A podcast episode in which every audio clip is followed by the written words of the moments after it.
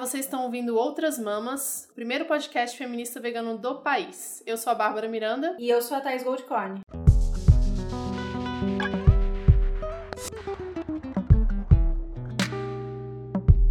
E hoje nós temos uma convidada muito especial. Eu acho que vocês cansaram de ficar ouvindo só eu e a Babi, né? Tem que trazer mais gente para esse debate. E a gente convidou uma amiga, que é a Ioná, e acho que vocês conhecem ela do Instagram, mas a gente vai pedir para ela se apresentar. Bem-vinda, Ioná. Obrigada. Bom, eu sou Ioná, sou vegana mais recente aí dessa leva do pessoal que entrou nos últimos anos no veganismo. Eu tô nessa busca aí do veganismo interseccional, que a gente consiga dialogar com outros movimentos sociais, tentar encontrar um caminho no meio disso tudo. Meu Instagram hoje é Ioná Ricobello, meu nome mesmo. Mas antes eu comecei com o Instagram RJ Vegano, onde eu fazia resenha de lugares com opções veganas ou veganos no Rio de Janeiro, que eu morava lá. E tem um pouco mais de um mês que eu me mudei para São Paulo e agora eu tô aqui com vocês. Nosso bonde formado.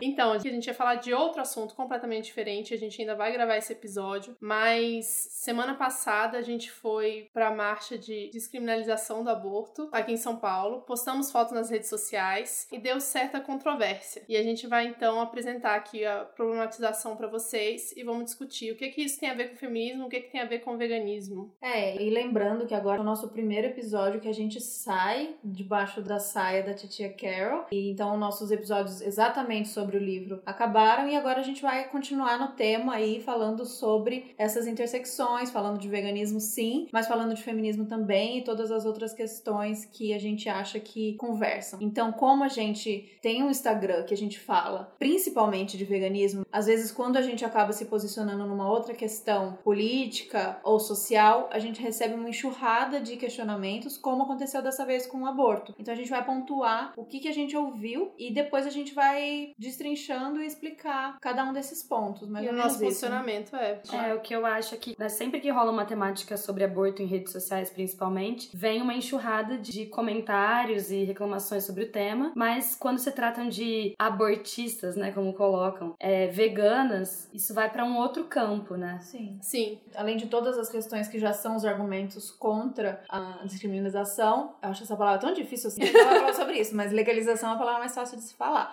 mas a gente vai usar aqui descriminalização. Vamos lá para os comentários que a gente recebeu no Instagram. Primeiro comentário que eu acho que, assim, foi o, o primeiro contra e foi logo depois que eu fiz a postagem, foi na verdade em resposta ao comentário da Monique, que disse que se emocionou com o texto e tal, e uma mulher respondeu no comentário dela dizendo: Você protege um pintinho, mas não protege um embriãozinho?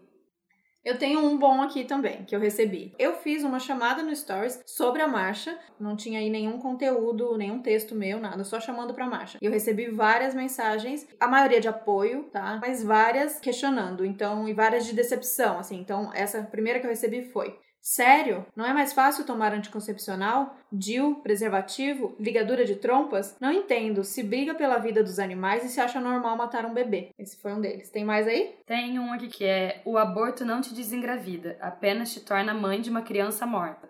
Vou mais um aqui também. Para mim, isso é tão absurdo que eu não imaginava uma vegana pró-aborto. É o cúmulo da incoerência. Não matem animais, matem bebês humanos. Tem um aqui também que, na verdade, o comentário é muito grande, então eu vou ler só um pedacinho dele, que diz que não é muito melhor lutar para que essas mulheres, entre aspas, se conscientizem que devem se prevenir, que tudo tem consequências, que elas são responsáveis pelos seus atos, que não se prevenindo elas podem sim ter uma gestação indesejada e que não poderá se desfazer dessa criança como se fosse um lixo descartável. Pelo amor de Deus, evoluam essas mentes tão retrógradas. Então a gente vai falar sim desses argumentos, mas eu acho interessante a gente colocar alguns dados, né? E como está a situação hoje no Brasil e no mundo, né? Como uhum. é que tá uhum. essa questão da lei? Vamos uhum. lá, o que, que a gente tem aqui? Primeiro vamos começar pelo termo, né, que é usado. Legalização e descriminalização. A legalização quer dizer que vai tornar algo que não é legal, legal. Então, o aborto não é legal no Brasil, e não tá falando legal de ser maneiro, não. É legal de ser de acordo com a lei. E descriminalizar é você deixar de ser crime mesmo, porque hoje em dia o aborto é crime de acordo com os artigos 124 ou 128. E ele é legal somente em alguns casos. Quando o aborto é terapêutico, que ele é realizado quando não há outro meio de salvar a vida da gestante, ou seja, a mãe tá correndo risco de vida. Eu não entendi E aí esses fica- nomes, gente. É, enfim, tem uns nomes específicos. Aborto sentimental e humanitário, que é quando a gravidez é resultado de estupro, ou seja, a mulher sofreu uma violência tão grande que ela pode então retirar o bebê. E ela pode ser humana, né? Porque ele é humanitário. Exatamente. E aborto eugênico ou genésio, que é quando o feto tem graves problemas de saúde, tipo acefalia é, e outros problemas, por exemplo, o caso de Zika, algumas mulheres conseguiram, enfim. E aí, o que, que acontece? Várias mulheres que estão em situação de risco, ou que, por exemplo, não conseguem realizar o aborto de forma segura, que estão em situação de vulnerabilidade, não conseguem comprovar um estupro, elas tentam abortar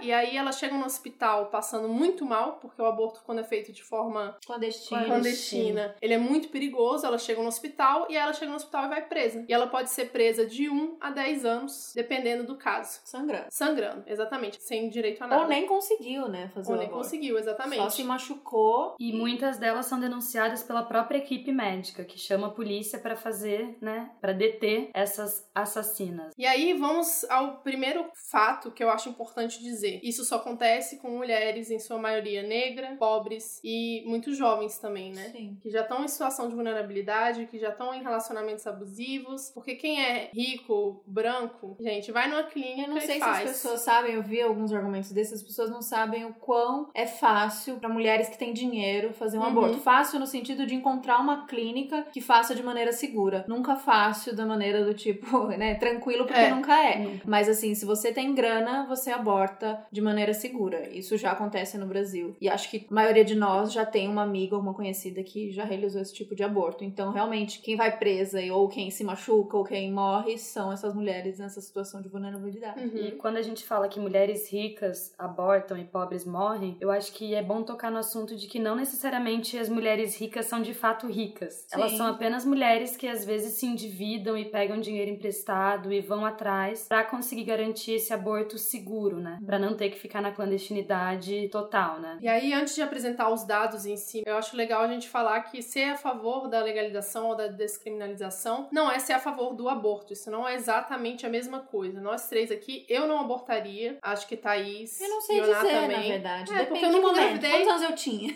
Eu não engravidei, eu não tenho como falar Exato, nessa posição, né? exatamente. Mas hoje, na posição que eu tô, eu não abortaria, mas eu tenho perfeitas condições, eu sei o que eu tenho, a minha família, a família do meu companheiro, o meu companheiro, que são pessoas que eu sei com quem eu posso contar. Eu tenho é uma situação financeira razoavelmente estável comparado com a maior parte do, do resto das pessoas do país. Eu não tenho porquê. Então vamos lá, falar dos dados. 55% das gestações no Brasil não são planejadas. E isso é uma das maiores taxas do mundo. 55%, gente. Outro dado chocante: morrem 4 mulheres por dia no Brasil em função de aborto legal. 250 mil são internadas todos os anos no SUS. Além dessas quatro que morrem. É muita gente pra galera que tá defendendo vida, viu? A estimativa é de uma a cada cinco mulheres realizam aborto durante a vida até os 40 anos. Mais de 70% das mulheres que abortam já têm pelo menos um filho e 70% das mulheres são casadas. Isso cai, né? Assim, todos esses dados dá pra gente ir desconstruindo cada um dos argumentos que as pessoas que se dizem pró-vida colocam, mas esse último eu acho que ele é bem alarmante para aquele sentido de ah, a mulher quis e ela tava dando sopa, ela foi lá, porque as mulheres são casadas, né? E elas buscam aborto. E Não- não- pasmem, mulher não engravida sozinha, não tem como. É impossível. 100% dos casos precisa de um pau.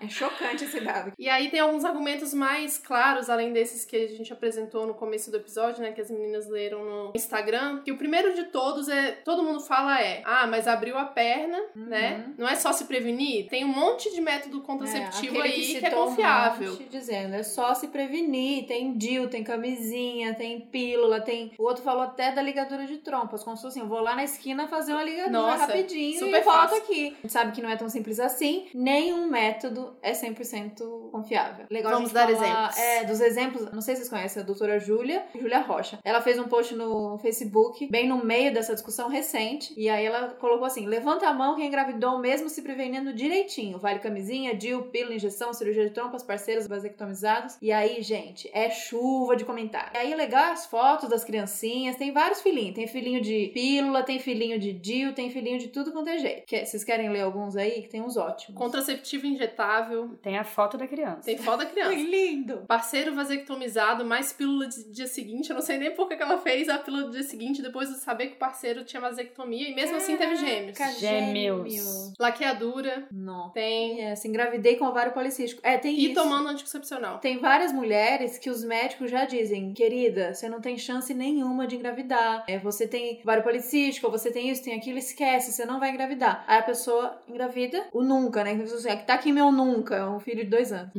Olha lá, minha irmã tinha ovário policístico e não podia engravidar. Quando ela engravidou, ficou um bom tempo pensando que fossem gases. Chamamos o bebê de Pum por muito tempo. Hoje o Pum tem 15 anos. Gente, maravilhoso. São muitos casos. Então, em todos os métodos. Tem as explicações, assim, além do método não ser confiável, tem o lance de falha humana também. Tem uma coisa que a gente, tá- a gente já falou aqui, eu e a Babi algumas vezes, do lance de como a gente se distanciou do nosso corpo, do funcionamento dele, e nessa questão da educação sexual e educação sobre o nosso corpo. E a gente sabe, gente, a gente sabe como é um atendimento médico superficial, de 15 minutos, que não explicam, que não tem paciência. Isso pra gente. Imagina pra quem é, o discurso é mais difícil ainda, usa palavras difíceis. Então tem muitas coisas, eu tava lendo aqui, coisas que cortam o efeito de pílula, por exemplo. E no, o médico muitas vezes não explica. Isso porque, assim, a gente já falou sobre pílula também, Uhum. como a gente começa a tomar pílula, assim, por Vários qualquer motivos, coisa, vários qualquer coisa. motivos e nenhuma explicação. Então, por exemplo, vocês sabiam que antidepressivo, vômito, antibiótico, anti-inflamatório, imunidade baixa, bebida alcoólica, hibisco, corta efeito de pílula? Bizarro, sabe? E aí você sai tomando pílula sem muita explicação, achando que tá tudo certo. E não Que vai vale falar, ah, devia ter lido a bula. Primeiro, não é super simples assim. Quantas histórias a gente já não ouviu de tomar pílula completamente errado, mas achando que tava certo? Porque é isso, a responsabilidade fica na maior, maior parte do- das vezes pra mulher. Eu não- acho que eu não sabia tudo. Nunca imaginar que hibisco cortava efeito de Ah, pílula. não. Também não, acabei de saber. Eu tenho uma prima que engravidou. Exatamente, ela, ela tem diabetes tipo 1, ela tava tomando remédio pra diabetes pra ajudar a controlar a diabetes dela, e o médico não avisou que cortava o efeito da pílula. Pois é. E, tipo, você tá sendo guiado por um médico, um endocrinologista, além do ginecologista, e eles não perguntam que tipo de remédio você tá tomando, se vai cortar o efeito da pílula. Você já tem uma doença que você sabe que você vai ter uma gravidez de risco. Uhum. Deu tudo certo, ela tem a filha, a filha dela é uma gracinha, mas assim, ela passou por um estresse na vida dela que ela não precisava passar se o médico É. simplesmente tivesse informado. Eu acho que tem esses dois lados, né? Tem o lado que seria muito legal se a gente retomasse a nossa autonomia sobre o nosso corpo e o conhecimento sobre ele, mas a obrigação dos médicos também informar e dizer em cada um desses métodos o que corta, o que não corta, como fazer, como não fazer, que isso não fica claro. E bom, desses métodos aí, acho que só a camisinha masculina, e não é nem responsabilidade, né? Vai no homem, mas não quer dizer que é responsabilidade também, É. porque histórias de homens dizendo que não vão usar camisinha, que é pequena, que incomoda, que aperta, que é mais gostoso sem, tentando convencer de não usar, a gente já ouviu de monte, e todo o resto é responsabilidade da mulher. É o dia que Exatamente. coloca na mulher, é a pílula que caga tudo o corpo da mulher e que ela tem que Uhum. tomar. Então, assim, fica tudo muito na responsa E se tudo da der mulher. errado, E se tudo der a errado, culpa é da mulher. dela. A culpa é exato. da mulher. É, eu recebi, na verdade, eu postei coisa no meu story, respondendo algumas pessoas que comentaram no post da Ioná. Eu recebi de uma médica lá de Brasília, que eu conhecia desde a infância, enfim. E ela veio comentar falando que tem sim, que o DIU é o mais próximo que você tem de uma. O único método pra não engravidar é você simplesmente não transar. Esse é o único jeito, não tem como. Mas, né, quem quer ficar sem transar? Acho que é meio difícil. É o DIU. Mas o DIU, o maior esquema que eu acho que, na verdade, eu até coloquei que eu errei na minha argumentação, que eu deveria ter colocado, é que existe o caso do erro humano. O DIU você tem que fazer a inserção correta, tem que ter um acompanhamento muito rigoroso, não é agradável, é dolorido. O DIU de cobre, as mulheres sentem muito incômodo, o ciclo aumenta, elas sangram mais, elas sentem mais cólica. Pelo menos a maioria dos relatos que eu tenho ouvido com relação é, é isso. Então, realmente, você tá colocando toda a culpa na mulher e você tá desresponsabilizando toda uma sociedade que tá montando esse sistema em que a mulher é sempre culpada, independente do que acontecer. Mas é a mesma sociedade em que a gente sabe também, como um dos dados, né, que a gente levantou aqui pra hoje, que 5,5 bilhões das crianças não têm o pai no registro. Uhum. Exato. É. além de tudo, além de ser culpada num caso de aborto, mas no caso de levar essa gravidez, ela vai ficar sozinha. Uhum. Então, Eu acho só uma coisa mais com relação a essas é, de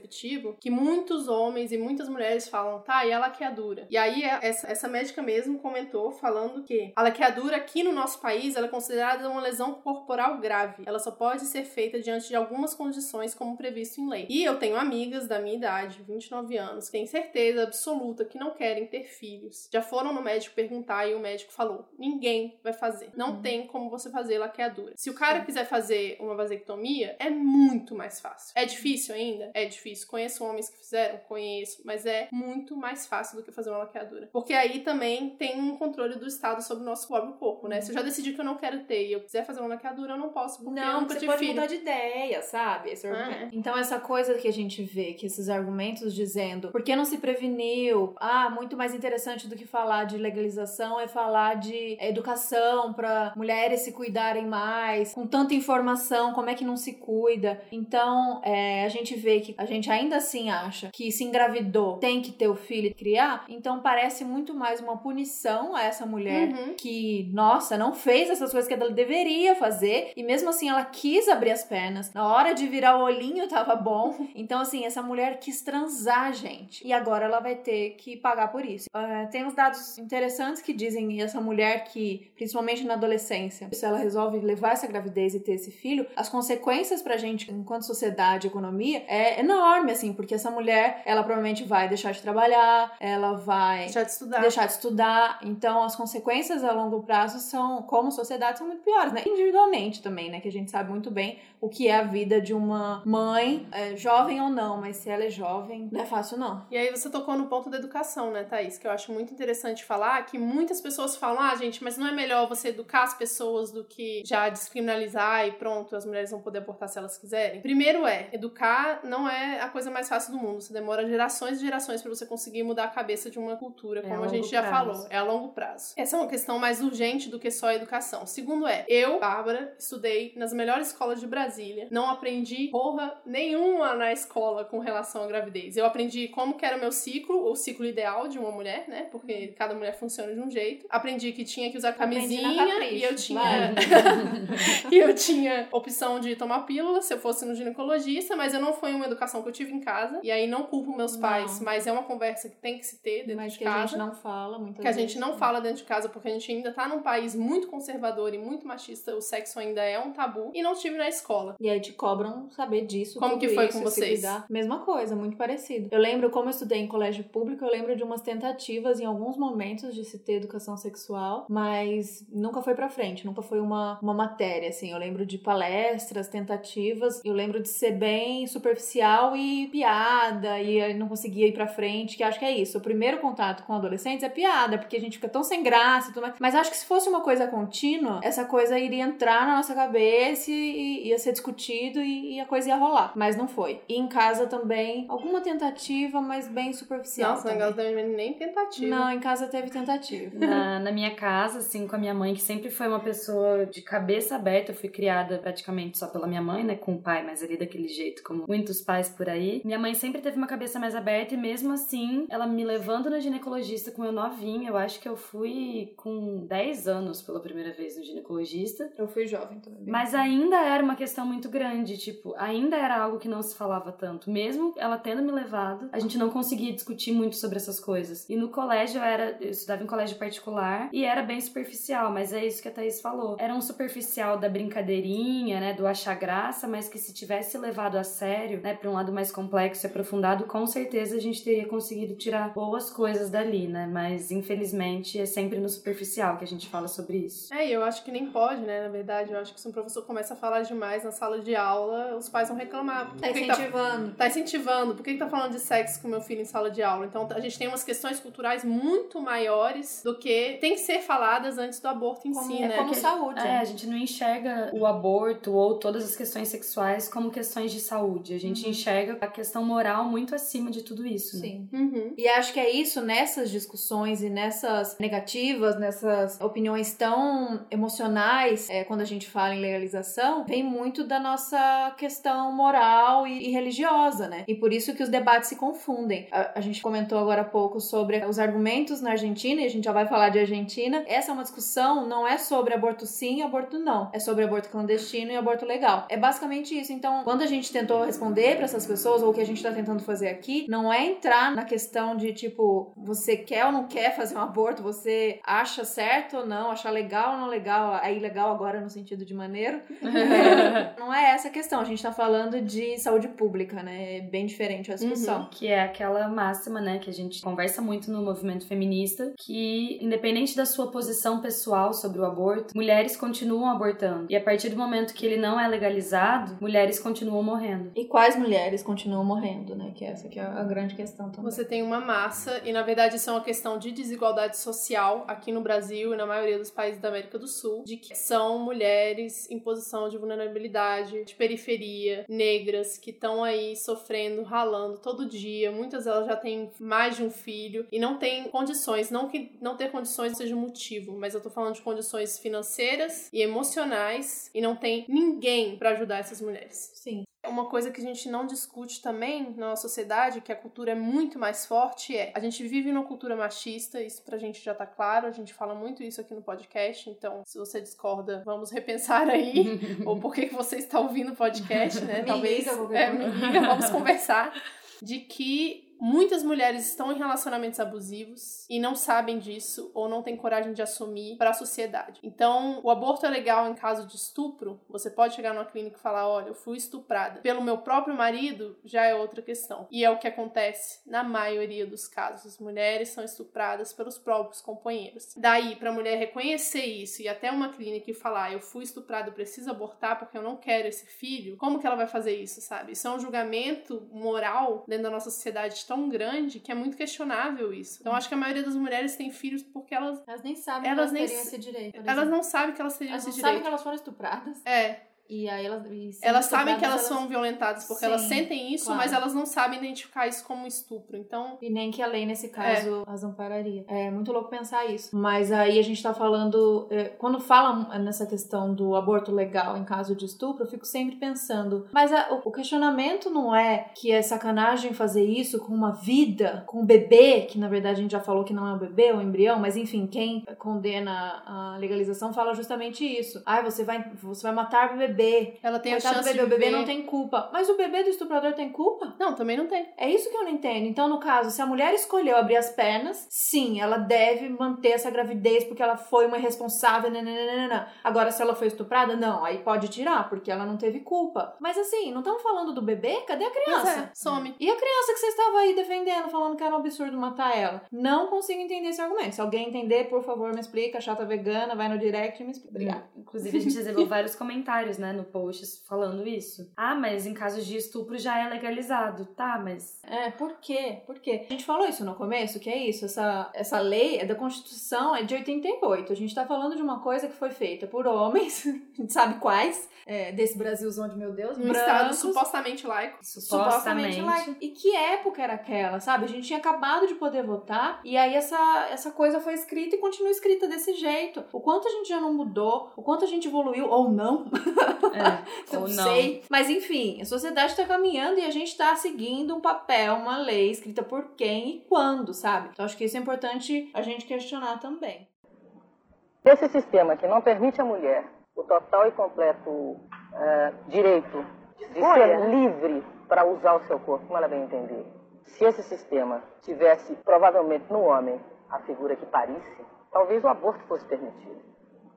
E a gente estava falando de educação e a discutir legalização não inviabiliza a discussão sobre educação. Não. Uma coisa não, não é assim, vai legalizar, não precisamos falar mais sobre isso. Muito pelo contrário. São coisas Eu que acho que juntas. quando entra como uma pauta de saúde pública, isso vira uma questão a ser discutida. Então a gente é, tem exemplos. De, aliás, a gente não falou do é, um panorama mundial assim dos países, como os, os outros países lidam com isso. Assim. São muitos os países que já resolveram essa questão e que o aborto hoje é garantido de maneira segura, legal e gratuita para as mulheres, como Noruega, Austrália, Uruguai, França, Estados Unidos, entre vários outros. Mas aí, quando acontece isso, isso tem um apoio do, do sistema de saúde. E não é assim, né? Como hoje é feito na clínica, mesmo na clínica, cara. Chega, paga, aborta, tchau. Porque é assim, mesmo sendo super seguro, é um produto, né? Pro cara é interessante fazer vários abortos. E pro sistema de saúde público não é interessante fazer vários Não. abortos. O interessante é conscientizar e que caso seja optado por fazer um aborto, que seja de maneira segura e legal. Que aí entra o apoio psicológico, uma conversa. O modelo no Uruguai, a gente estava lendo que é exatamente assim. Se a mulher procura o sistema público para fazer um aborto, ela passa por assistente social, psicólogo e médico. Depois dessas conversas todas, ela vai para casa e ela pensa por cinco dias. Então ela vai ouvir tudo que talvez ela não tenha ouvido, ela vai ponderar questões pessoais mesmo, que talvez ninguém tenha amparado ela e falado: olha, se você abortar isso, isso, isso, isso, se você não abortar, se você tiver essa criança. Óbvio que a gente sabe, tem muita gente que fala assim: ah, mas no Brasil não funciona assim. Mas a gente, por causa disso, vai deixar de, de apoiar essas mulheres. Eu acho que a gente tem condições no SUS, sim. O SUS funciona em muitos casos muito bem, sim. Muito bem. Você então... tem clínicas de psicologia, de psicanálise para auxiliar as pessoas que são gratuitas. E a gente tem que dar esse passo. Esse, assim, todos os países que estão falando em é, medidas de melhorias nos direitos humanos, estão avançando nessas questões, estão discutindo sobre isso. Então não tem por que a gente puxar esse papo para trás. Quando chamaram a gente de retrógrada, é justamente o contrário. Então aqui que a gente tem caminhado para avanços, né, nessas questões sociais, seguindo os passos da nossa irmã argentina, a gente tem que discutir sim e vai rolar. Tenho certeza que vai rolar. Aquela já já fazendo previsões. Não, tem que rolar, gente, vai rolar. Que acontece, gente, também é que nós três somos mulheres jovens, feministas, veganas, e a gente nunca engravidou. Então é um argumento que as outras pessoas sempre pautam de tipo, ah, você não tem filho, quando você tiver filho você vai saber, é a maior alegria da sua vida, enfim. Então a gente chamou algumas mulheres para relatar pra gente como que foram essas experiências de aborto ou não, é, de ter filho sozinho, de que numa gravidez não planejada, né? Então a gente vai colocar aqui para vocês vocês outras opiniões além da nossa. E é isso aí. Olá, me chamo Eduarda, tenho 27 anos, sou mãe do Felipe, de um ano e oito meses, e eu engravidei com todas as situações favoráveis que todo mundo pode falar: nossa, que sonho, meu Deus, você planejou a sua gravidez, você tá muito feliz, e não foi bem assim. Eu sou casada, eu tô com meu marido é, há 12 anos, a gente tinha mais ou menos, na verdade, quase um ano de casado quando eu descobri que eu tava grávida. Cara, tantos planos, tanta vontade, tanta coisa para fazer e uma gravidez inesperada. Eu parei de tomar remédio porque ouvia, né, as notícias de trombose e tal, e a gente ficou fazendo tabelinha e se prevenindo nos dias do período fértil, só que eu tive ovulação tardia engravidei. e aí pensei em tirar e, cara, assim, o primeiro trimestre da gravidez foi bem difícil porque muita mudança hormonal, que era horrível e eu questionava tudo, sabe? Questionava, caraca, como é que eu vou ser mãe assim, se até estar grávida e, cara, olha o tanto de coisa que eu tinha a meu favor e como foi difícil, eu não consigo imaginar para quem tem que levar adiante uma gravidez de fato indesejada porque por mais que a minha tenha sido inesperada, que no primeiro momento eu tenha me sentido mal, a partir do momento que a ficha caiu e que tanto eu quanto meu marido, que também se sentiu mal no começo, começamos a aceitar, aquilo foi se tornando uma coisa prazerosa, uma coisa boa, mas eu fico imaginando para quem não tem isso, como deve ser difícil. Cara, gravidez é um treco muito difícil, assim. Não são flores, é, é legal a espera, é legal saber que está gerando uma vida, mas de fato, para você, ser humano, não é legal. Você incha, você tem um monte de problema, você tem ansiedade. Apesar de ser uma pessoa saudável, tive crise de ansiedade e que é muito louco. E eu tinha todo o um amparo, eu fico imaginando para quem não tem. Por isso que eu sou totalmente a favor da legalização do aborto. De fato, o filho é da mulher. Por mais que você esteja casada, que o pai seja presente, quando o bicho aperta, o filho é da mulher. E desde o momento que ele tá na barriga, e a amamentação, e é mais só do que passar nove meses carregando alguém, sabe? É uma doação eterna. Então, eu acho que você forçar alguém a passar por isso e por toda a tortura psicológica, porque é muito fácil falar assim, ah, dá depois. Gente, não é um papel. Eu não vou dar um papel. É, é, é tão complicado que talvez interromper onde você já não tenha criado um laço ou você não tenha passado por tantas coisas seja mais fácil do que uma separação quando você teve aquela criança e, ou por muitas vezes que você quer amar e não consegue. É realmente, eu, eu gostaria muito que as pessoas entendessem que, que gravidez é difícil. Quem não quer não deveria ter que passar por isso. Deveria ser sim uma escolha. É isso. Espero ter ajudado. Um beijo e sorte para nós. Eu poderia ficar aqui horas falando sobre as dificuldades que eu encontrei na época que eu engravidei e que eu quis abortar. Desde falta de informação, como informações erradas e a falta de possibilidade de busca de ajuda. Na época eu não conhecia ninguém que já tivesse abortado antes, então eu não tinha um, eu não tinha um contato é, já de uma clínica. A gente nunca sabe se serão boas clínicas, se serão clínicas carniceiras, porque a gente ouve muita história e na época eu fiz uma pesquisa muito grande assim sobre clínicas e sobre relatos e a maioria dos relatos eram coisas horrorosas. A gente sabe que muitas mulheres morrem nesses procedimentos clandestinos, né? E olha, falar para vocês, é, a minha gravidez ela estava muito no início, é um procedimento relativamente tranquilo, é um procedimento cirúrgico como qualquer outro procedimento cirúrgico, mas como tem toda toda essa coisa da clandestinidade em volta e todo esse machismo também em cima disso, tudo acaba ficando muito complicado. É, na época eu queria resolver o problema o quanto antes, eu acho que como todas as mulheres que passam por isso, e eu, eu acabei marcando várias consultas com vários ginecologistas diferentes, e para minha surpresa, o que eu encontrei foram ginecologistas com opiniões muito voltadas para religião e não para medicina, sabe? Eles tentavam me convencer a não abortar não pela gravidade do procedimento cirúrgico, e sim por questões religiosas, por questões de, ah, você vai se arrepender mais para frente ou então você sabe que você está cometendo um assassinato. Então, na época, para mim, a maior dificuldade, o meu maior desespero foi não encontrar alguém que pudesse me ajudar. E eu sei que eu estava numa situação privilegiada, né? Eu tinha, eu, eu trabalhava na época, eu tinha o meu dinheiro, é, eu tinha como pagar uma clínica que não é barata. E eu, mesmo assim, estando numa situação privilegiada, encontrei muitas dificuldades. É, eu só encontrei profissionais que se dispuseram a me rechaçar rechaçar e me oprimir e me diminuir como mulher por eu querer abortar. Então foi muito frustrante nesse sentido. Mas aí o universo conspira muito, é, as coisas elas acontecem como elas têm que acontecer e acabou que uma amiga de uma amiga de uma amiga, eu já numa situação muito desesperada, eu já tava chorando muito. Eu não queria ir pro hospital tomar o remédio porque o risco de você, você corre um risco, né? Se você toma o remédio, o, o abortivo, o Citotec, e você vai pro hospital e no hospital eles descobrem que você fez isso, eles podem chamar a polícia você pode ser presa. É assim o nosso país hoje. Então, eu não queria ir por esse procedimento e aí, graças a esse contato da amiga, da amiga, da amiga, chegou para mim uma clínica que foi muito legal. O médico era um cara muito bacana, com uma cabeça muito boa e tudo correu bem. Eu fui muito bem tratada lá, mas eu reitero aqui que isso só aconteceu por eu ser uma pessoa que tinha dinheiro na época, né? Porque não foi barato e tinha essas amigas aí que conseguiram esse contato. Eu fico imaginando quem não tem, né? Se eu que tinha como pagar já foi uma situação bem difícil para mim, eu fico imaginando essas outras mulheres que, assim como eu estavam, estão bem decididas e não conseguem ajuda.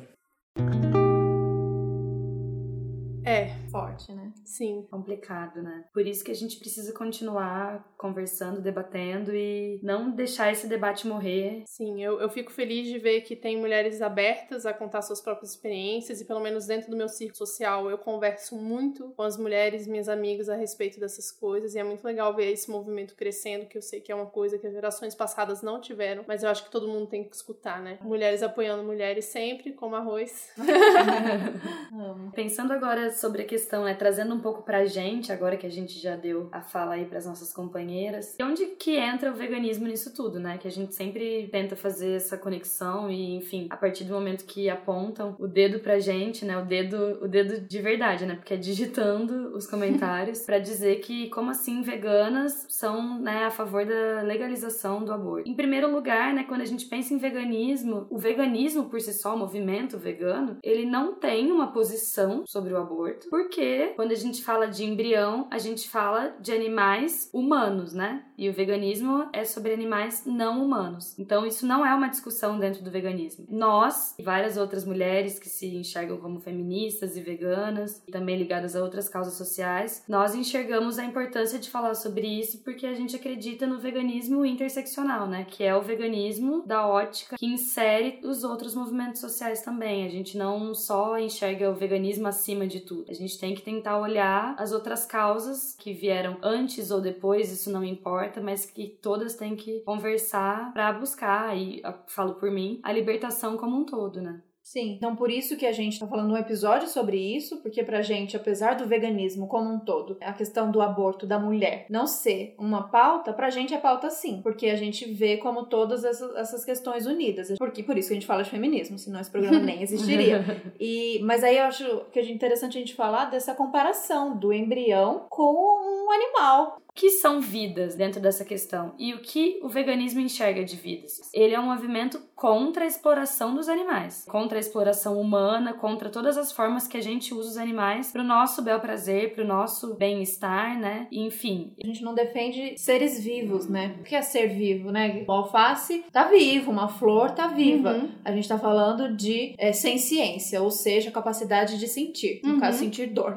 Que é exatamente o, o preceito do veganismo. Como e aí, a Iona já explicou que não estamos falando de animais humanos, não estamos falando de embriões, de mulheres e tudo mais, mas se a gente está falando em a defesa do ser vivo, o que a gente está falando no caso da legalização do aborto é poder interromper a gravidez de até 12 semanas. Ou seja, um embrião com 12 semanas de gestação, ele não tem sistema nervoso central. Então, no caso, ele também não é um ser senciente, porque é isso, as pessoas estão falando, vocês matam bebês, ou vocês estão defendendo matar bebês, crianças. Não são bebês, não não são crianças. As pessoas estão imaginando aquele bebê já formadão que nasce chorando. Não é disso que a gente tá falando. Na verdade, é, depois a gente tem até estudos do MS que dizem que vai, esse, esse serzinho vai começar a desenvolver e sentir é, a partir da semana 24. Então tá bem longe disso. Para mim fica muito forte a questão de que se essas pessoas que são contra a legalização do aborto, né? Porque a gente já disse, não quer dizer que elas são contra o aborto e que a gente seja a favor do aborto. Elas são contra a descriminalização do aborto. Né? E nós somos a favor da descriminalização do aborto. Então, assim, se essas pessoas que se dizem pró-vida, elas dizem que elas não querem que o aborto aconteça por conta das vidas que são perdidas, do caso a vida dos embriões, né? Se elas forem pensar muito bem, elas deveriam ser a favor da legalização. Porque existem vários estudos, né, e várias análises e dados, enfim, que mostram que nos países onde a legalização foi aprovada, diminuiu muito a mortalidade das mulheres que realizam os abortos clandestinos, né, que eram clandestinos clandestinos e deixam de ser clandestinos. Então, se elas são a favor das vidas, por que, que elas não são a favor da vida dessas mulheres também? E só dos embriões? Sim, é, mais uma vez chega ao nosso fato de que talvez seja uma questão de culpar mesmo essa mulher que transou, por é, exemplo. De mais uma vez colocar né, a criminalização do aborto como uma forma de punição para a mulher, assim como várias outras punições que a gente tem na nossa sociedade, né? Sim, na verdade, além de diminuir a morte dessas mulheres, muitas vezes diminui os abortos feitos. Sim. Sim porque com esse apoio, com esse acolhimento, muitas vezes ela acaba mudando de opinião. Esse aborto que é feito de forma clandestina, muitas vezes ele é feito de forma até é, precipitada, porque envolve muito julgamento, envolve medo, envolve punição da sociedade e com e o Estado apoiando, as pessoas apoiando, ela talvez até pondere em levar essa gravidez adiante. Então, acho que só existe benefícios na, uhum. na legalização nesse sentido. Se você luta pela vida, então lute pela vida dessas mulheres que têm morrido aí todos os dias. Sempre lembrando que é uma questão de saúde pública. Tudo isso que a gente está falando, tudo que a gente está conversando, hoje em dia o aborto é uma questão de saúde pública. Tem muitas mulheres morrendo todos os dias no mundo inteiro e aqui no Brasil ainda mais porque nós somos um país machista, nós somos um país retrógrado na questão da saúde da mulher. Bancada evangélica, bancada ruralista. Sim, então aí contra a gente o tempo inteiro. E a gente tem que discutir isso de forma mais racional mesmo, menos passional, sabe? Eu acho que a gente não, a gente não quis entrar na questão da religião, porque crença cada uma tem a sua, e a gente também tem nossa crença de espiritualidade, etc. Mas nesse caso estamos falando de números. Estão morrendo mulheres e a gente precisa salvar essas mulheres e até mesmo os fetos, como a gente já falou aqui. Então, é sobre a vida das mulheres e é sobre salvar o máximo de vidas possíveis. E é por isso que a gente acha que tem a ver e é por isso que a gente, como vegana e mulher, a gente é a favor da descriminalização. É, e uma coisa também que a gente ouve muito, né, dentro do próprio movimento é sem útero, sem opinião, né? Muitos cartazes em marchas carregam isso. Tudo bem, a gente entende, né, a questão meu corpo, minhas regras, realmente. Mas assim, a gente precisa chamar os homens para falar sobre esse assunto também. É, ainda mais em um país em que a gente sabe que quem faz as leis são os homens ainda, infelizmente, né? E a gente tá lutando para mudar isso. Por que não colocar os homens para discutir esse tipo de temas? Eles também são parte disso, né? Como a Thaís falou já, não dá para fazer um filho sem ter um pau ali no meio, né? Exato, eles são parte da questão e eles têm que ser chamados para discussão, acho que eles têm que marchar junto com a gente, mas quando a gente fala sem útero, sem opinião, é porque essa opinião muitas vezes vem dessa opinião carregada de abriu as pernas, agora é essa opinião que a gente não quer, tá? Exatamente. Porque a decisão no final vai ser da mulher e deve ser da mulher. O que a gente precisa são de homens participando da discussão e defendendo essa causa porque aquela gestação não aconteceu sozinha. Então toda essa discussão, ela começou, essa discussão acontece, já existe há muito tempo, mas a gente retomou esses assuntos porque a nossa vizinha argentina agora acabou de aprovar na Câmara com 129 votos a favor e 125 contra, então passou aí para ser votado agora em agosto no Senado, com grandes chances de ser sim descriminalizado, legalizado e mulheres na rua, uhul, comemorando e tudo mais. E isso, é, mesmo num cenário político conturbado, parecido com o que a gente está vivendo aqui. Não parecido, né? Porque a gente é único, a gente é muito especial. Mas é isso, pra gente dar uma certa esperança de ver que num país vizinho nosso, em que as questões também estão conturbadas, difíceis, crise E política. culturalmente é muito parecido também, né? culturalmente, e a gente conseguiu avançar com essa pauta. Então isso traz esperança pra gente saber que a gente vai conseguir avançar com ela aqui também. Então é por isso importante nesse momento, é, mulheres unidas, pessoas unidas nas ruas e fazendo pressão, porque a pressão sim faz a diferença. E a Sim. América Latina vai ser toda feminista, né? Sim. é isso aí. Legaliza O corpo é nosso. É nossa escolha. É pela vida das mulheres.